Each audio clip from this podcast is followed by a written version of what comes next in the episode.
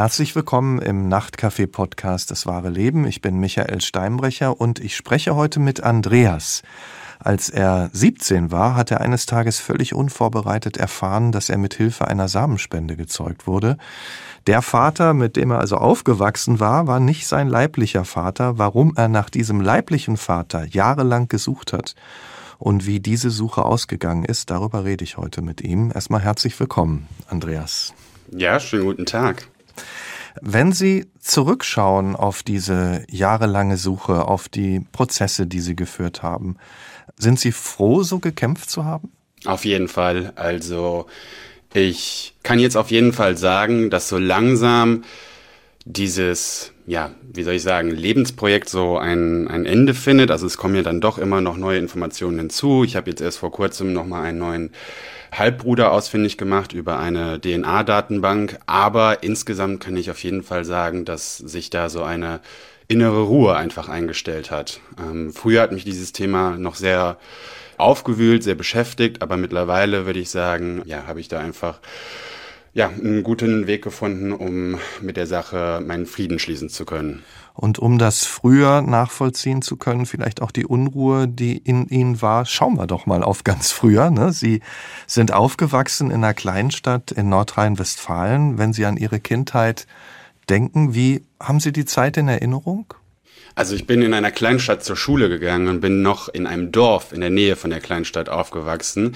Das heißt also noch mal eine Ecke ländlicher. Und ich muss sagen, ich habe wirklich eine sehr, sehr schöne Kindheit gehabt. Ähm, wir hatten viele Tiere, Ziegen, Gänse, Vögel, Hunde. Ähm, also fast schon ein bisschen bäuerlich. Und ich muss sagen, ich habe wirklich... Sehr, sehr schöne Kindheitserinnerungen, wofür ich auch sehr, sehr dankbar bin auf jeden Fall, weil ich glaube, das können nicht alle von sich behaupten. Sie waren ja auch das einzige Kind im Haus, ne? Ist das richtig? Richtig. Ich bin als Einzelkind aufgewachsen und ja, ein bisschen komplizierter wurde das Ganze dann mit ähm, Beginn der Pubertät. Das hatte verschiedene Gründe und ein Grund war sicherlich auch, dass sich meine Eltern getrennt haben, als ich äh, zwölf war. Wenn wir in die Zeit davor mal gucken, in Ihr Aufwachsen, zu wem hatten Sie denn engeres Verhältnis? Zu Ihrem Vater oder zu Ihrer Mutter? Ich war ganz klassisch ein Mama-Kind. Ähm, das lag einfach auch daran, dass ich gefühlt immer mehr emotionale äh, Nähe äh, von meiner Mutter bekommen habe. Mein Vater war immer da. Er hat, sage ich mal so, für die Rahmenbedingungen gesorgt. Ne? Also ganz normales äh, Arbeitsverhältnis. Dementsprechend war Geld nie ein Thema und hat aber wenn ich so an meine Kindheit zurückdenke, oft nehme ich ihn als sehr abwesend wahr. Und es gab ja ein riesiges Grundstück und ich erinnere mich immer daran, wie er so im Garten gearbeitet hat und halt arbeiten war und solche Sachen halt. Und mir ist es dann doch auch schwer gefallen, zu ihm ein innigeres äh, Verhältnis aufzubauen zuerst.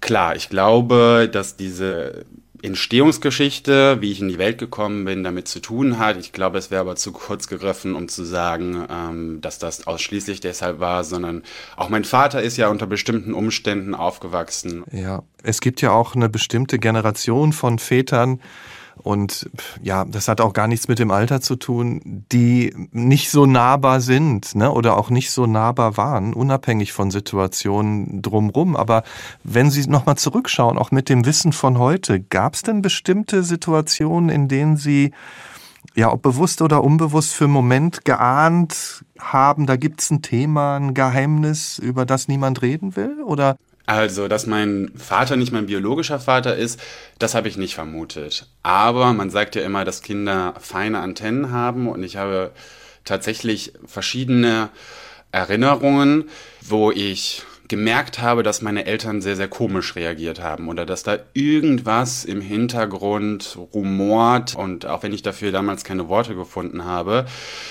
muss ich schon sagen, dass mir diese Erinnerungen dann doch ja irgendwie auch hängen geblieben sind. Um mal ein Beispiel zu nennen, ich habe mal das doppelte Lottchen oder so geguckt und da ging es ja auch um irgendeinen Vertausch und so und ich weiß gar nicht, warum ich meine Mutter gefragt habe, aber aus Jux und Dollerei vielleicht habe ich sie gefragt, Mama, bin ich eigentlich auch adoptiert?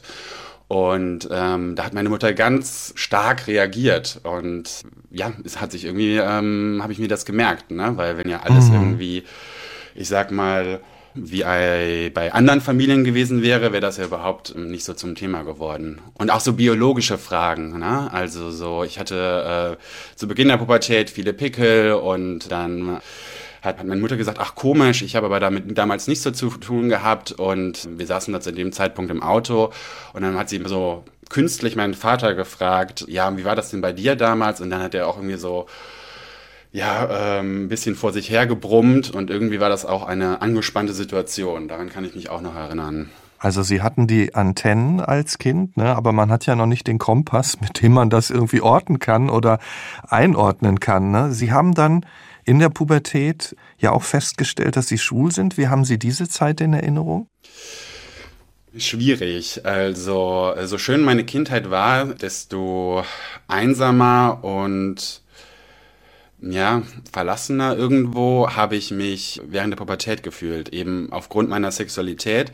Und das ist total verrückt. Ich meine, ich bin jetzt 30, also so alt bin ich noch gar nicht. Aber damals war das ländliche Leben tatsächlich irgendwie noch so. Ich weiß noch ganz genau, dass ich gedacht habe, ich bin ganz alleine und es gibt niemand anderen. Und irgendwie, es gab ja Internet, aber es gab noch nicht so diese ich konnte damit irgendwie noch nicht umgehen oder auf jeden Fall haben mir Rollenbilder äh, gefehlt. Und äh, ich würde sagen, dass das zu dem Konflikt, den ich damals mit meinen Eltern hatte, auch auf jeden Fall beigetragen habe, weil als mir das gesagt wurde, war ich 17 und auch noch ungeoutet bei meinen Eltern. Das heißt, mein Mindset war sowieso schon, oh mein Gott, dass meine Eltern mich eventuell, dass es da zu einem Bruch kommen würde, schon aufgrund meiner hm. Sexualität. Verstehe. Ähm, ne? Also es war einfach ein sehr instabiles Verhältnis, das wir damals hatten. Also es gab zwischen Ihnen und Ihren Eltern dieses instabile Verhältnis und Sie haben ja schon gesagt, äh, Ihre Eltern haben sich auch nicht mehr so gut verstanden, haben sich schließlich getrennt. In welcher Situation haben Sie denn erfahren, dass Ihr Vater nicht Ihr leiblicher Vater war? Sowohl meine Mutter als auch mein Vater haben kurze Zeit nach der Trennung neue Partner gefunden. Meine Mutter hat den Mann auch geheiratet, ist auch weiterhin mit ihm verheiratet. Also es ist quasi mein Stiefvater, die dritte Vaterfigur in meinem Leben. Und mein Vater ist mit einer Frau zusammengekommen, von der er sich nach ungefähr fünf Jahren getrennt hat. Und dieser Frau hat er von meiner Zeugung erzählt. Und als es dazu der Trennung kam und ich der Frau beim Auszug geholfen habe, hat sie mich in ein Zimmer mit eingeschlossen, sodass mein Vater nicht mit reinkam und mir gesagt, dass sie mit der Lüge nicht mehr leben könne und dass mein Vater nicht mein Vater sei und das müsse sie mir jetzt sagen. Und sie hat dann auch meine Großeltern kurz darauf angerufen, also die Eltern meines Vaters, und ihnen das ebenfalls so gesagt. Also die wussten auch nichts davon dann entsprechend. Nein, das war auch sehr sehr interessant irgendwo, weil ich quasi komplett mit meinen Großeltern aufgewachsen bin. Also die haben wirklich fünf Meter entfernt war das Haus, also direkt gegenüber. Und die waren auch nicht eingeweiht, dass sie nicht meine genetischen Großeltern sind. Jetzt stelle ich mir vor, Sie ohnehin in so einer schwierigen Phase, nicht so im, im ganz im Reihen mit Ihren Eltern. Und Sie stehen da in diesem Zimmer und hören diese Sätze. Was ging da in Ihnen vor? Wie haben Sie darauf reagiert? Also ich kann mich tatsächlich noch sehr gut an diesen Moment erinnern. Es gibt ja dieses Sprichwort, mir wurde der, der Boden unter den Füßen weggezogen und genau so hat es sich auch angefühlt. Also mein ganzer Körper hat begonnen zu kribbeln. Mir wurde schwummrig. Ich weiß gar nicht mehr, ob ich was gesagt habe. Wenn ja, dann habe ich nicht viel gesagt. Und habe dann nur noch meinen Vater gebeten. Also der konnte sich dann wahrscheinlich auch schon denken, was seine Ex-Freundin mir gesagt hat, ja, ich habe ihn dann nur noch gebeten, mich nach Hause zu fahren, also zu meiner Mutter. Und dort bin ich dann ja ganz dramatisch. Mittlerweile kann ich da auch ein bisschen drüber schmunzeln, weil es ein bisschen so ist wie in einer Filmszene, aber Damals war das absolut nicht lustig. Ich bin dann hochgegangen und habe dann so meine Koffer gepackt und wollte dann erstmal eine Zeit lang zu meiner äh, damaligen besten Freundin. Und als meine Mutter dann hochgekommen ist äh, und mich gefragt hat, was ist denn los, was ist denn los, was machst du denn da? Ich so, habe ich nur entgegnet, ja, hast du mir nicht irgendwas zu sagen? Und dann meinte sie, nein, das ist denn nicht, ich hab nix. Und irgendwann ist dann auch bei ihr der Groschen gefallen und dann war sie auch komplett mit der Situation überfordert weil sie natürlich auch nicht vorbereitet war. Ne? Und das war ganz schwierig. Und ich bin dann auch erstmal für hm, ich glaube, ungefähr zwei Wochen zu meiner damaligen besten Freundin gezogen. War das dann Wut, Kränkung, Verunsicherung, alles zusammen oder wie würden Sie das beschreiben? Also das haut ja schon mal rein, so eine Nachricht. Ja, auf jeden Fall. Also es war schon halt einfach so eine Lebenslüge. Ähm, ich erzähle jetzt aus der damaligen Perspektive, ne? weil mittlerweile habe ich da auf jeden Fall auch äh, meine Meinung zu geändert. Und auf jeden Fall auch Wut. Ich erinnere mich an einen anderen Moment wo ich sehr wütend geworden bin. Und zwar habe ich dann, als ich bei meiner besten Freundin war, auch nochmal mit meiner Mutter telefoniert. Und für mich war von Anfang an klar, ich möchte gerne wissen, wer mein biologischer Vater ist. Und meine Mutter hat daraufhin auch äh, direkt die Samenbank angerufen, die ihnen dann gesagt hat, dass ja, die Akten bereits nach zehn Jahren vernichtet wurden. Und meine Mutter sagte mir dann damals am Telefon, dass sie das nicht gewusst habe. Und da bin ich sehr, sehr wütend geworden, weil ich mir gedacht habe, klar, ihr hattet damals irgendwo nicht so viele Optionen und ich kann auch, äh, mir war auch damals schon bewusst vor diesem dörflichen Kontext, dass es, also, dass das, glaube ich, sehr, sehr schwierig gewesen wäre, damit offen umzugehen. Aber wäre ich in dieser Situation gewesen, hätte ich zumindest meinem Kind die Option offen gehalten oder mich darüber informiert, wie das mit der Aktenlage ist. Da bin ich einfach sehr, sehr wütend geworden. Sie haben ja auch gesagt, Sie waren erst mal zwei Wochen dann bei der Freundin. Sie haben telefoniert. Haben Sie sich denn dann irgendwann mit Ihren Eltern auch nochmal an den Tisch gesetzt? Und weil ich stelle mir vor, da, da gibt es ja viele Fragen. Warum eigentlich? Und wie war die Situation damals? Ist das passiert? Ja, also wie gesagt, aufgrund der ja, emotionalen Nähe zu meiner Mutter, da sind verschiedene Briefe geschrieben worden, Telefonate sind geführt worden und dann bin ich auch einfach zurückgezogen und es hat sich dann relativ schnell wieder eingependelt. Also ich konnte mit meiner Mutter einfach gut und offen über dieses Thema sprechen. Bei meinem Vater und dessen Eltern wusste ich damals schon, dass das wahrscheinlich etwas schwieriger werden wird und habe dann um eine psychologische Begleitung gebeten. Da war ich vielleicht ein, zwei Monate und dann hat sie das erste Treffen mit meinem Vater moderiert. Und dann hat sich auch da wieder so eine Normalität eingestellt, sodass ich halt ab und zu nach der Schule zu ihm gefahren bin, beziehungsweise zu meinen Großeltern. Aber wir haben nicht so offen über dieses Thema gesprochen. Vor allen Dingen habe ich nicht offen mit meinem Vater über dieses Thema gesprochen. Was wissen Sie denn darüber, wie es zu der Samenspende gekommen ist und warum? Ich würde sagen, meine Eltern waren ein klassisches Ehepaar und vor allen Dingen auch meine Mutter hatte einen sehr, sehr starken Kinderwunsch. Sie hätte, glaube ich, auch gerne mehrere Kinder gehabt. Und dann irgendwann haben sie die Verhütung abgesetzt und dann ist nichts passiert. Und dann ist meine Mutter zum Arzt gegangen, alles in Ordnung. Und irgendwann hat sie dann, glaube ich, auch meinen Vater dazu bewegen können, einmal zum Arzt zu gehen. Und dabei ist dann herausgekommen, dass er eine Kinderkrankheit hatte, aufgrund derer man unfruchtbar werden kann. Ich vergesse leider immer den Namen, aber äh, es ist relativ bekannt. Und die wussten ja auch gar nicht, dass es, glaube ich, sowas wie eine Samenspende gibt. Aber der Frauenarzt meiner Mutter hat äh, ihr dann von dieser Klinik in Essen berichtet. Und die haben auch kurz mal über Adoption nachgedacht, aber das ist ja alles nicht so einfach. Und ja, ich sag mal so, mit so einer Samenspende, das lässt sich ja dann auch vordergründig erstmal ja, so das normale Familienleben ähm, mitgestalten, auch nach außen hin. Wurde Ihren Eltern denn geraten, Sie haben ja gesagt, es ist eine andere Zeit, heute gibt es da ja auch ganz andere Rahmenbedingungen, aber wurde denen denn damals empfohlen zu schweigen? Also Ihren Großeltern nichts zu sagen, Ihnen nichts zu sagen, so zu tun, als, als gäbe es die gar nicht? Ja, und das ist auch ein Grund, warum ich mittlerweile da ganz anders drauf blicke auf die Situation. Also die vermeintlichen ExpertInnen, ähm, sowohl die Psychologinnen als auch äh, die Ärzte, haben meinen Eltern angeraten, nichts zu sagen. Also einfach den Mantel der Verschwiegenheit über das Ganze zu legen und so zu tun, als wäre nichts. Und ja, das ist natürlich irgendwo fatal. Ne? Also ich will jetzt nicht sagen, dass das überall schief geht, aber zumindest im Spenderkinderverein ähm, ja, hört man oder habe ich viele Geschichten gelesen, wo das definitiv nicht geklappt hat. Also ist ja auch für die Eltern dann total schwierig, weil wie Sie es auch beschrieben haben, ne, man rauscht ja immer wieder in Situationen, wo man äh, durch was auch immer auf das Thema kommt und schon ist da so ein Rumdrucksen und also ich stelle mir das auch aus der Perspektive nicht so einfach vor. Ja, meine Mutter hatte mir auch einmal erzählt, dass wir im Bio-Unterricht Blutgruppen bestimmt haben und wir sollten dann die nach den Blutgruppen unserer Eltern fragen und dann so einen Stammbaum aufbauen und das da war meine Mutter auch extrem nervös. Ne? Und es sind einfach viele solche Momente, wo, ja, wo das Ganze irgendwo einfach so ein bisschen aufbrechen kann auch. Ne? Sie haben ja gesagt, Sie wollten, es war sofort klar eigentlich, Sie wollten wissen, wer, wer der Samenspender ist. Nun hätten Sie ja auch sagen oder denken können, ach, der hat ja also nach meiner und im Prinzip ja auch schon vor ihrer Geburt keinerlei direkten Einfluss dann mehr aufs Leben genommen.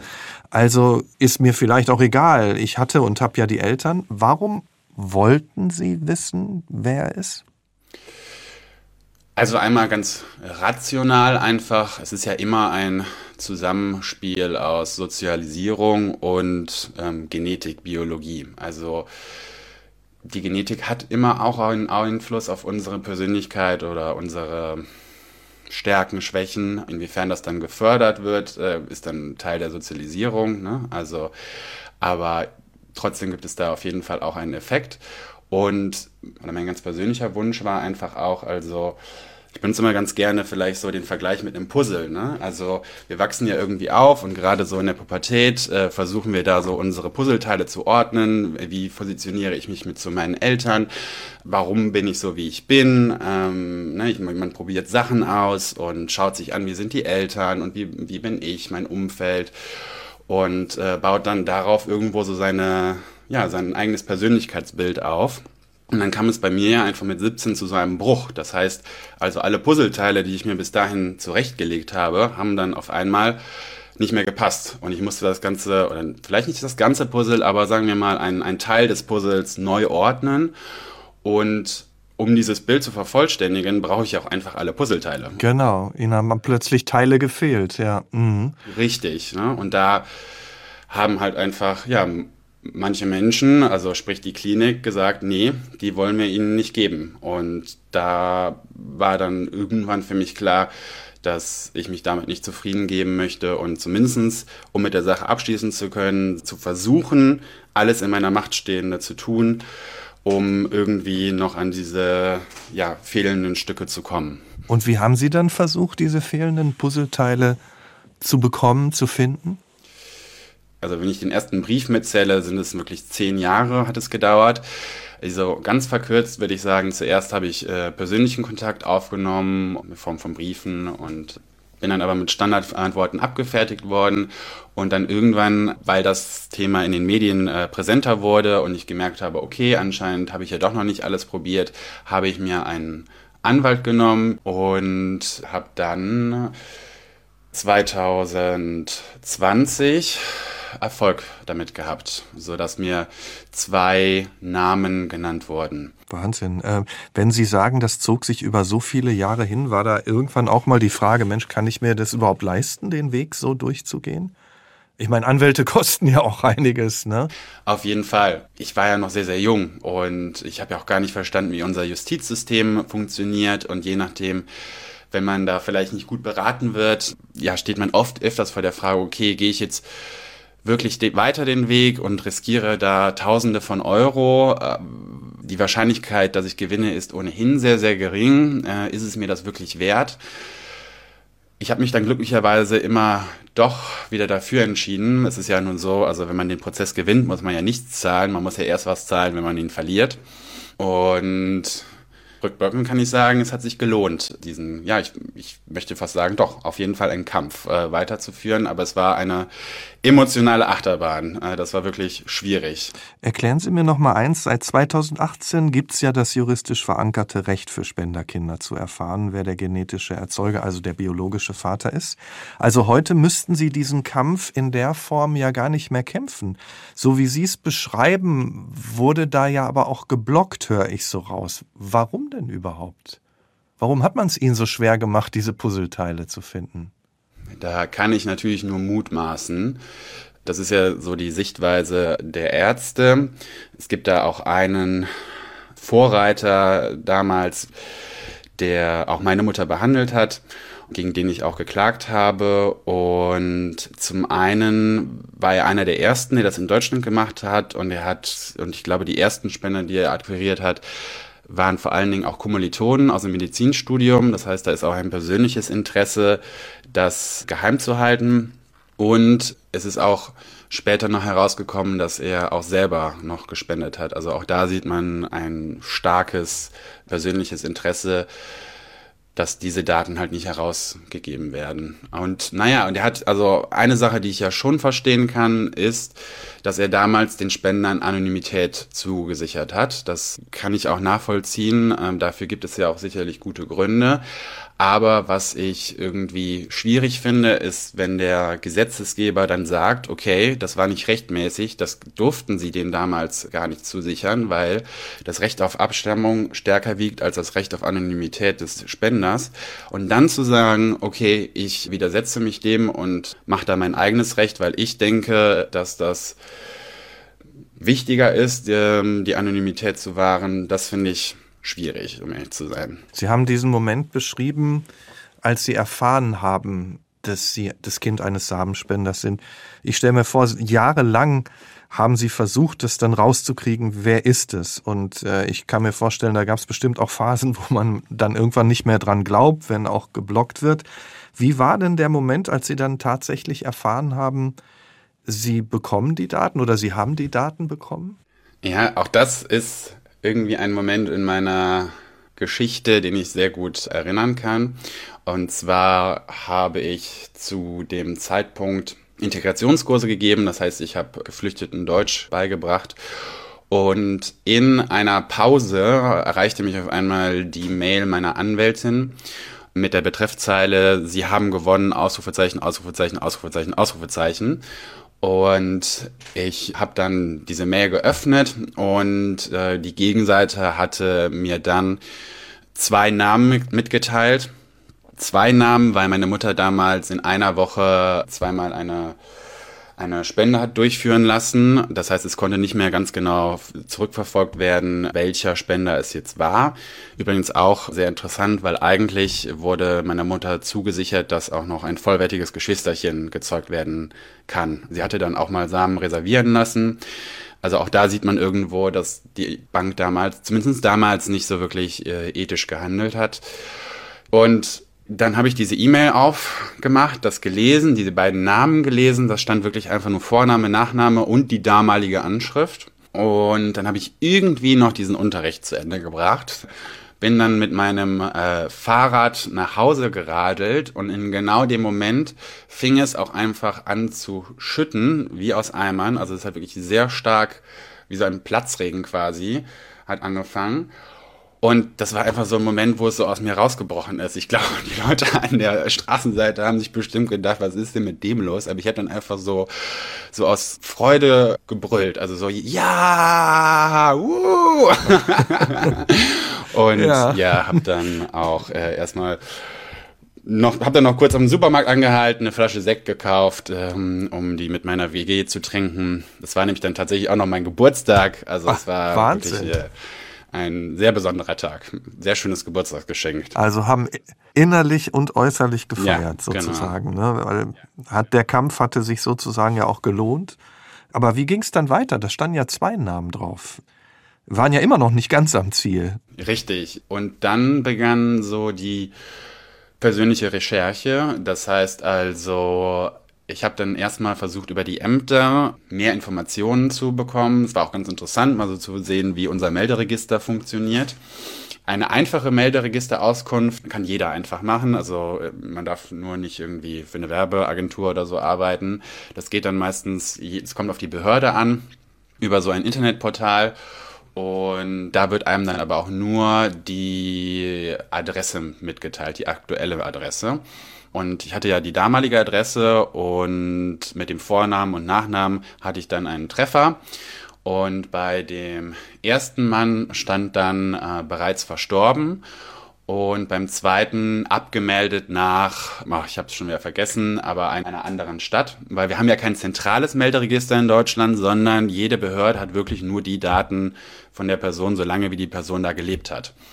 Dann war das erstmal so der erste Zwischenstopp. Dann da der eine ja bereits verstorben war, das war schon irgendwie so, hm, also dann habe ich das irgendwie so gelesen in diesem Portal, dachte mir so, okay, was mache ich jetzt mit dieser Information? Bin ich jetzt gerade traurig oder nicht? Also es ist ja irgendwie so nur eine Chance von 50 Prozent. Und irgendwie kenne ich ja diesen Mann auch gar nicht. Also kann ich um jemanden trauern, den ich nie kennengelernt habe. Und habe dann irgendwie einfach mich auf diesen anderen Mann konzentriert. Es gab dann auch noch so ein paar Indizien, dass er womöglich eher mein Spender sein könnte als der andere, bereits verstorbene Mann und habe den dann zurückverfolgt über die einfachen Melderegisterauskünfte. Und ach, das war auch eine schwierige Sache, weil ich dann irgendwann seinen aktuellen Wohnort ausfindig gemacht habe. Aber ich hatte ja auch dann, wie gesagt, nur Vorname, Nachname und die aktuelle Adresse. Und habe dann eine erweiterte Melderegisterauskunft gestellt das ist also quasi, da bekommt man alle Informationen, die eine Behörde so hat, also Familienstand, Geburtsdatum und so weiter. Und da das beim ersten Mal so gut geklappt hatte, also bei dem bereits verstorbenen Mann habe ich das gemacht, der hat sein Leben lang in Essen gewohnt mm, und die haben mir das direkt ausgehändigt. Ich musste dann natürlich nachweisen, dass ich womöglich mit ihm verwandt bin. Das haben die aber auch akzeptiert.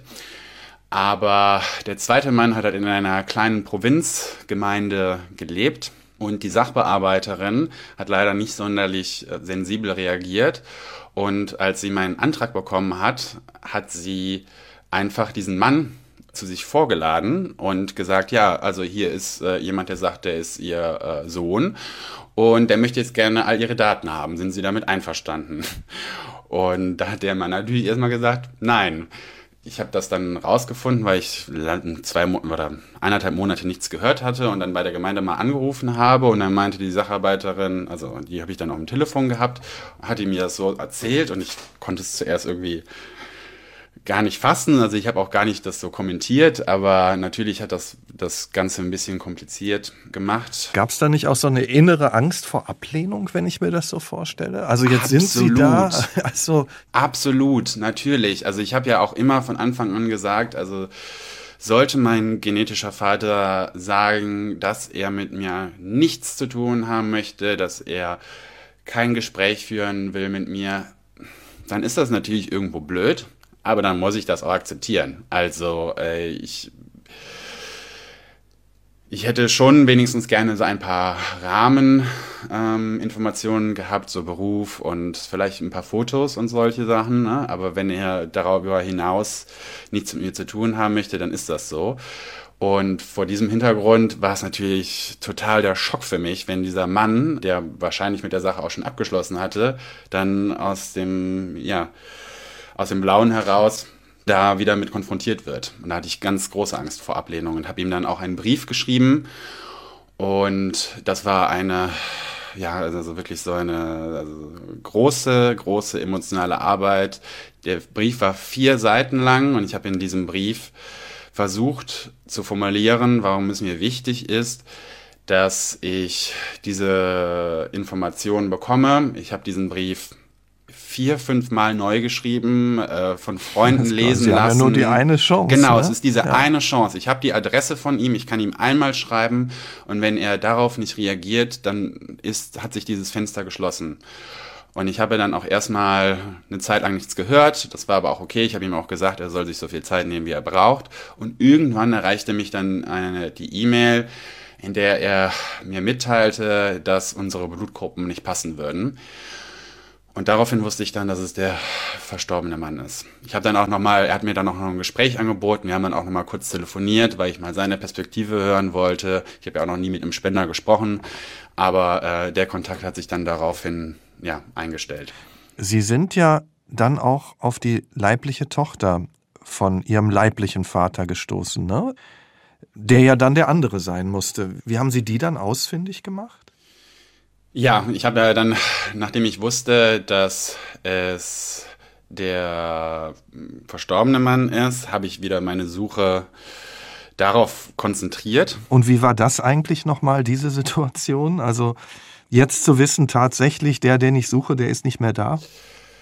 Blöd, weil sich mir dann auch die Frage gestellt hat, okay, reiße ich da jetzt alte Wunden auf? In was für Familienverhältnissen steht er? Ich platze da auf einmal irgendwie rein, äh, fast zehn Jahre nachdem er gestorben ist. Und ähm, ja, das war natürlich irgendwie auch schwierig. Gleichzeitig, äh, ich habe darüber nachgedacht und reflektiert, aber ich war so weit gekommen, ich konnte dann nicht auf einmal sagen, okay, jetzt dann war's das. Also ähm, ich wollte zumindest nochmal über die Behörden und andere Wege äh, versuchen, so viel rauszufinden, wie nur eben geht. Und bis ich mich dann tatsächlich persönlich bei jemandem gemeldet habe. Und nochmal, zu, um auf Ihre Frage zurückzukommen, wie ich dessen Tochter ausfindig gemacht habe. Da habe ich einen Tipp am Amt bekommen, dass immer wenn ein Mensch stirbt, gibt es da so ein Formular. Und natürlich, es gibt ja für alles Formulare. und äh, dort wird eine sogenannte auskunftsgebende Person eingetragen. Also quasi eine Person, die den Tod bezeugen kann. Und als genetischer Sohn durfte ich in diese Akte Einsicht nehmen und dort habe ich dann ja so einen Brief bekommen und darin stand, okay, auskunftsgebende Person war Doppelpunkt die Tochter. Hm, hm, hm, also deswegen wusste ich dann auch direkt über unser Verwandtschaftsverhältnis Bescheid. Ich hatte vorher andere Personen ausfindig gemacht, wo ich sehr stark die Vermutung hatte, dass es sich um Brüder oder Schwestern handelt von meinem Spender. Aber als ich dann gelesen habe, okay, er hatte auch ein eigenes Kind, quasi meine genetische Halbschwester, fiel es mir dann auch noch mal ein bisschen leichter, weil ich gedacht habe, okay, vielleicht besteht ja doch auch ein Interesse bei ihr, mich einmal kennenzulernen. Und wie ist dann die Kontaktaufnahme zur Tochter gelaufen? Das stelle ich mir auch noch mal sehr äh, aufregend vor, ehrlich gesagt ich war ja schon zu dem Zeitpunkt sehr geübt im Briefe schreiben und es hatte sich ja auch immer irgendwie ausgezahlt und ich habe damit äh, ja positive Erfahrungen gemacht und auch ihr habe ich dann einen Brief geschrieben und meine Situation erklärt. Ja, und dann auch wieder so ungefähr zwei Monate später habe ich dann eine E-Mail bekommen das war auch eine längere E-Mail, da hat sie mir dann ein paar Sachen ähm, erzählt und erklärt und hat auch gesagt, dass sie zu einem Treffen bereit wäre. Und dann haben wir uns auf einen Termin geeinigt. Ja, und dann bin ich nach Essen gefahren, in ihre Wohnung. Und wir haben uns ausgesprochen. Und wie war das? Also holen Sie mich mal rein in die Situation. Wie war das, als Sie zu diesem Treffen hingefahren sind? Ja. Haben Sie noch, noch ein Geschenk gekauft oder waren Sie total aufgeregt oder haben gar nichts mehr gespürt. Wie war das? Also auch da lagen so ungefähr auch noch mal zwei Monate dazwischen und zuerst, ich habe ja, ich habe auch noch ein Leben, ne? Also es ist ja nicht nur das einzige in meinem Leben, was ich so tue. Deswegen war das dann auch erstmal wieder ja, okay, das dauert ja noch ein bisschen so. Ähm, das war so mein Gedankengang. Aber als es dann näher auf diesen Termin zuging, wurde ich immer, immer nervöser, weil ich auch absolut nicht wusste, okay, was steht dann da für eine Person vor mir? Und ich bin dann mit dem Zug nach Essen gefahren und habe mir gedacht, okay, dann kaufe ich wenigstens so ein paar, ein bisschen beim Bäcker, so ein paar Süßigkeiten und, und ein Backwerk, damit ich, damit ich so, mit, nicht so mit leeren Händen stehe. Und dann hat man schon mal so einen ritualisierten Einstieg, ne, dass man irgendwie so Kaffee und Kuchen trinkt und so weiter. Und ja, einen, einen anderen Moment, den ich sehr, sehr gut in Erinnerung habe, ist als ich dann aus der Straßenbahn ausgestiegen bin und vor ihrem Haus stand und ihr den Namen auf dem Klingelschild gelesen habe und ich mir gedacht habe, okay, wow, Andreas, also jetzt ist es wirklich nur noch auf diesen Knopf drücken und dann bist du, also dann wird sie, werden sich viele Sachen auf einmal klären und du hast quasi ja, dein Ziel erreicht. Und ich habe dann nochmal tief ein- und ausgeatmet und habe gedacht, okay, das kriegst du jetzt auch noch hin. Und habe dann den Knopf gedrückt und dann ging es, dann bin ich die Treppe hochgegangen, da stand sie dann. Natürlich war es erstmal so ein bisschen holprig, aber sie hat, die erste Frage war, darf ich dich umarmen? Dann haben wir uns umarmt, bin dann reingegangen mit meinem Teilchen und dann meinte sie, ah ja, ich habe auch schon welche geholt. Dann hatten wir auf jeden Fall ganz viel auf einmal, was ja aber vielleicht auch nicht verkehrt ist. Und wir haben dann zuerst ja erstmal über, ich sag mal so in Anführungszeichen, belanglosere Dinge gesprochen. Also wir sind beide Lehrer und deswegen ähm, haben wir uns erstmal darüber ausgetauscht. Äh, ihre beste Freundin hatte äh, kurz zuvor geheiratet, dann haben wir darüber gesprochen, dass wir erstmal so ein bisschen uns warm reden. Ja, und dann hat sie äh, Fotos geholt äh, von unserem gemeinsamen Vater und über diese Fotos sind wir dann ins Gespräch gekommen. Ja. Und natürlich ein großer Teil war auch meine eigene Geschichte, also wie ich überhaupt äh, ja, zu ihr gefunden habe. Und der Ursprung war ja, dass Sie gemerkt haben, meine Identität, die aus vielen Puzzleteilen besteht, muss ich neu zusammensetzen und da fehlen Puzzleteile. Haben Sie denn das Gefühl gehabt, auch während des Gesprächs, Sie finden da ganz entscheidende Puzzleteile gerade? Ja, ich denke schon.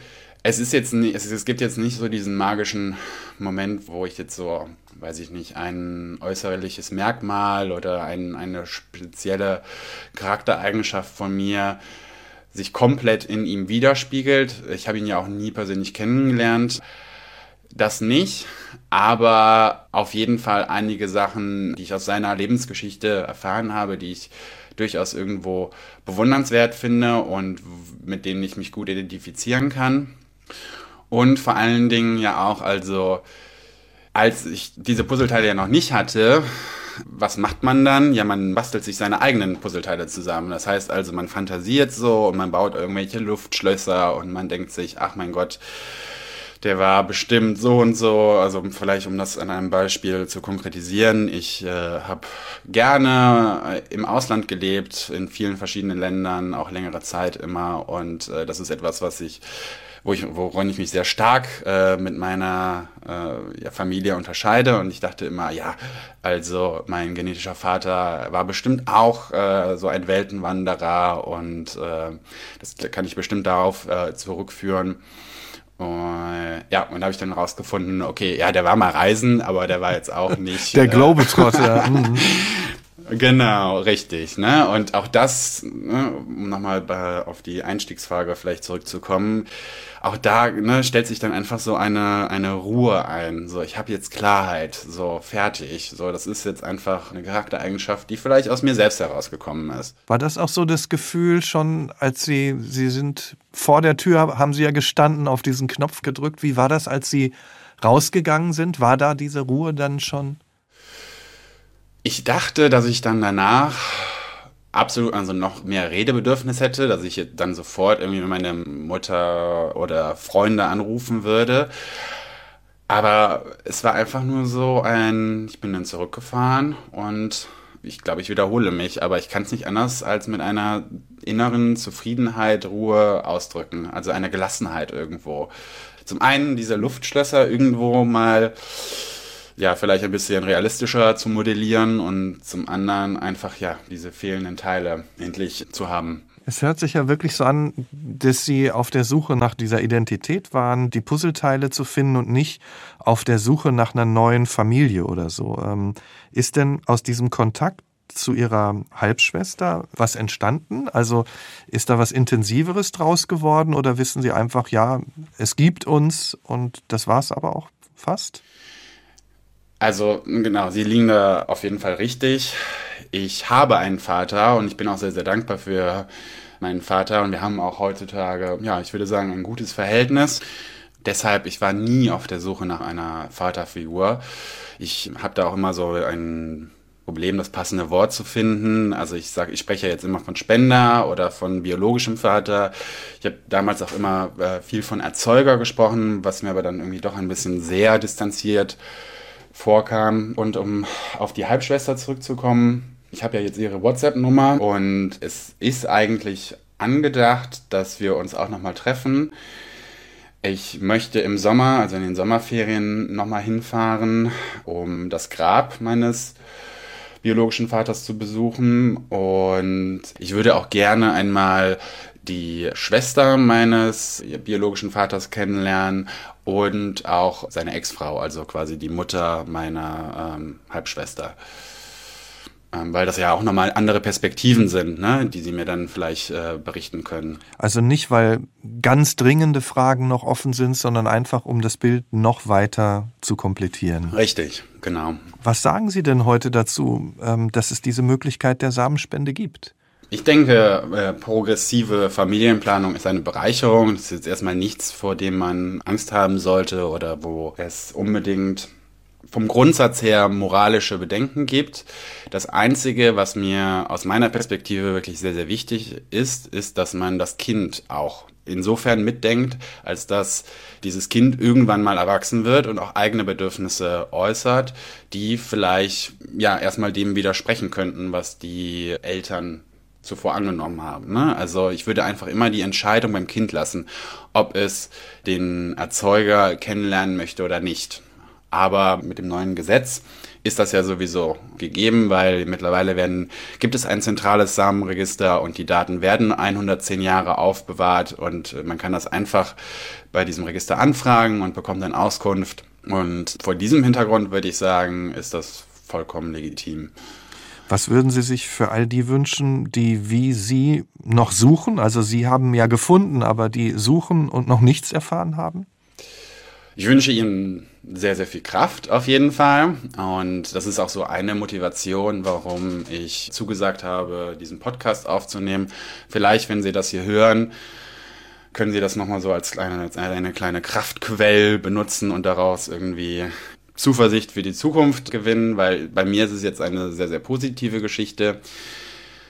Aber ich glaube, in einem Großteil der Fälle ist es dann auch einfach so, also vor allen Dingen bei den Kindern, die vor 1995 gezeugt wurden und wo die Rechtslage noch nicht so unseren Gunsten war, sagen wir mal so, dass die eventuell nie ihre ähm, ja, genetischen Wurzeln komplett kennenlernen werden. Und diesen Leuten ja, wünsche ich, dass sie irgendwie auch damit ihren Frieden schließen können. Also bei mir war es so, beim letzten Gerichtstag sah es auch so aus, als würde ich es nicht bekommen. Und da war ich auch zuerst wirklich sehr, sehr geknickt, weil es war natürlich keine schöne Geschichte. David gegen Goliath und man selber verliert dann, also David verliert meine jetzige Geschichte gefällt mir viel, viel besser. Aber trotzdem ähm, würde ich sagen, na, hätte ich auch dann wahrscheinlich meinen Frieden damit schließen können. Ne? Weil ich habe unabhängig jetzt davon, dass ich das rausgefunden habe, würde ich sagen, ich habe ein tolles Leben. Ich bin dankbar für die Dinge, die ich habe, für meine Freundschaften, für meine Familie. Und äh, das hätte sich ja nicht geändert. Ne? Also ich ich hoffe, dass die Leute sich nicht allzu sehr darauf verstarren, sage ich mal so. Diese innere Ruhe, die Sie immer wieder ansprechen, hat die denn jetzt auch dazu geführt, dass Sie ja mehr mit sich im Rein sind und vielleicht auch noch mal anders zum Beispiel eine Partnerschaft leben können, Liebesbeziehungen eingehen können, jetzt so aus so einer neuen inneren Mitte raus? Ach, ich weiß nicht genau, inwiefern das jetzt mein Liebesleben beeinflusst, aber ich würde auf jeden Fall sagen, dass ich vorher auf jeden Fall mit einem Auge immer noch so in die Vergangenheit geschielt habe. Und ähm, weil es da ja einfach noch so die, diese blinden Flecken gab und ich mir da ja so ein paar Sachen zusammengereimt habe und da halt eben nicht komplett mit abschließen konnte. Und mittlerweile ist dieses Auge aber gewandert Richtung Zukunft. Das heißt also, ich bin jetzt auf jeden Fall, habe ich mehr Kapazitäten, mehr Ressourcen, um einfach ja, mein zukünftiges Leben zu planen, selber irgendwie eine Familie zu gründen und meinen eigenen Lebensweg zu gehen. Und was ist Ihnen, wenn wir über die Vergangenheit geredet haben und über die Zukunft, was ist Ihnen nach all dem, was Sie bisher erlebt haben, heute in der Gegenwart mit 30 wichtig im Leben? Mhm. Ich würde sagen Gemeinschaft. Also ich möchte in meinem Leben menschliche Beziehungen aufbauen und darauf meinen Fokus lenken. Also ich glaube, wenn ich irgendwann mal in meinem Schaukelstuhl sitze und mich an die vergangenen Jahre zurückerinnern kann, dann möchte ich da irgendwie ganz viele Erinnerungen haben, wie ich mit Freunden, Familie oder anderen Leuten, die mir irgendwie wichtig sind, tolle gemeinsame Momente geteilt habe. Und ich glaube, wenn ich das einmal sagen kann, dann würde ich behaupten, dass ich ein erfülltes Leben gehabt habe. Und ich möchte auch gerne ein guter Lehrer werden. Also ich möchte irgendwie auch irgendwie anderen Leuten vielleicht was mitgeben können. Das wäre auch noch schön.